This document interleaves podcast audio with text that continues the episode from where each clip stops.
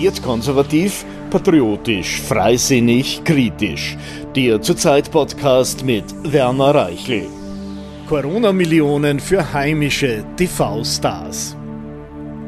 Ob FFP2-Maskenpflicht, Impfung, Lockdown oder Reisebeschränkungen. Alle Corona-Maßnahmen sind von den Promis aus Kabarett, Fernsehen und Unterhaltung in Österreich mitgetragen worden.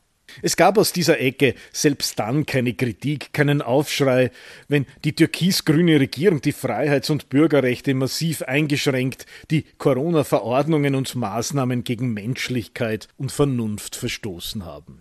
Im Gegenteil, die prominenten Akteure aus der Medien- und Unterhaltungsbranche hetzten gemeinsam mit der Regierung gegen die sogenannten Covidioten und Corona-Leugner.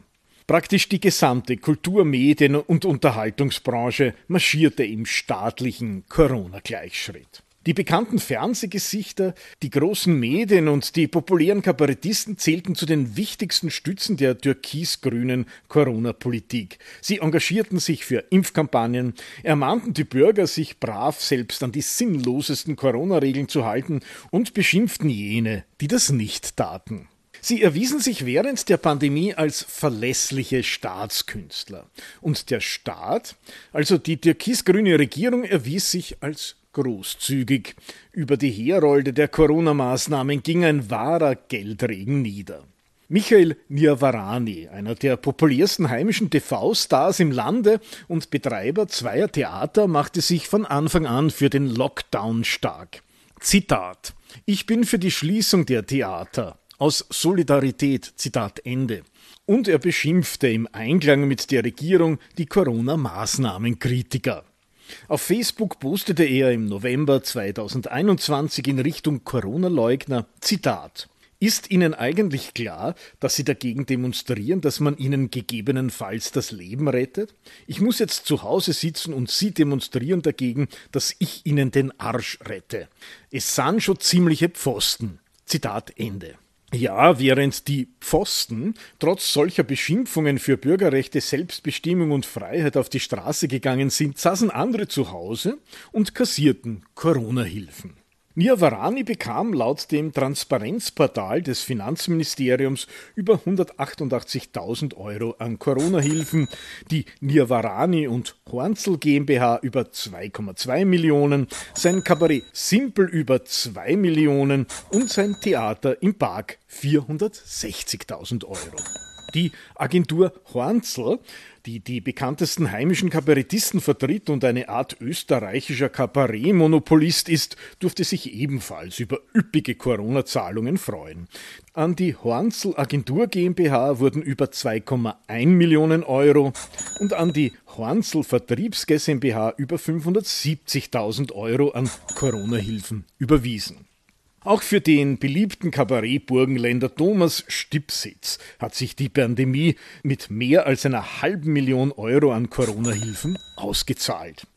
Ganz vorne im Corona-Hilfen-Ranking der heimischen Staatskünstler ist das Musikkabarett-Duo Bizera und Jaus platziert. Ihre Firma, die Bizera und Jaus OG, kassierte über 715.000 Euro, also eine knappe Dreiviertelmillion.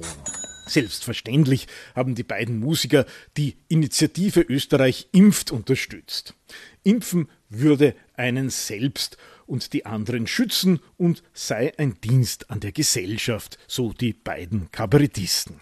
Viktor Gernot, Dauergast im ORF, ist auch nicht zu kurz gekommen. Die Republik hat ihm rund 250.000 Euro an Corona-Geldern überwiesen. Trotzdem jammerte Gernot in einem TV-Interview, er habe vom Ersparten gelebt. Vermutlich meinte er vom Ersparten der österreichischen Steuerzahler. Josef Hader, der eher für das gehobene linke Bobo-Publikum zuständig ist, kassierte 67.000 Euro. Er warb im November 2021 ganz auf Linie der Regierungspropaganda und mit einem ähnlichen Horrorszenario, wie es zu Beginn der Pandemie Bundeskanzler Sebastian Kurz entworfen hatte, für die Covid-Impfung. Zitat es geht halt nicht anders, wenn man das nicht tut, dann sterben ganz viele Leute. Zitat Ende. Dann sterben ganz viele Leute. Über jene, die dazu eine andere Meinung hatten, machte sich Hader in einem Facebook-Video lustig, stellte sie als totale Spinner und Deppen dar. Dass ihre Eigenbezeichnung Staatskünstler nicht satirisch, sondern absolut ernst gemeint ist, bewiesen Thomas Maurer, Robert Palfrader und Florian Schäuber. Die drei Comedians ließen sich von ihrem Arbeitgeber, dem Staat, insgesamt rund 400.000 Euro an Corona-Hilfen ausbezahlen. So gut wie jeder heimische Kabarettist hat Corona-Hilfen in Anspruch genommen. Andreas Wittersek, Martin Buntigam, Lukas Residaritz, Alex Christan etc. Selbst ORF-Stars, die auch während des Lockdowns sicher nicht am Hungertuch nagen mussten, griffen zu. Gernot Kulis zum Beispiel, Paul Lendwey oder Sportreporter Oliver Polzer. Wie lohnend die Vernetzung von Staat, Staatskünstlern und Staatsmedien ist, konnte man bei der 500. Jubiläumssendung der wöchentlichen ORF-Satire-Show Willkommen Österreich am Fernsehschirm quasi live beobachten. Die beiden Moderatoren Christoph Grissemann und Dirk Steermann empfingen in dieser Sendung während der Pandemie die Kabarettisten Klaus Eckel, Michael Nirvarani und Oma Sarsam. Allein diese fünf professionellen linken Spaßmacher kassierten, inklusive der Firmen, an denen sie beteiligt sind, über 5,2 Millionen Euro an Corona-Hilfsgelder. Über 5,2 Millionen Euro. Wem da nicht das Lachen im Halse stecken bleibt, der muss zumindest fünfmal geboostert sein. Wird konservativ, patriotisch, freisinnig, kritisch.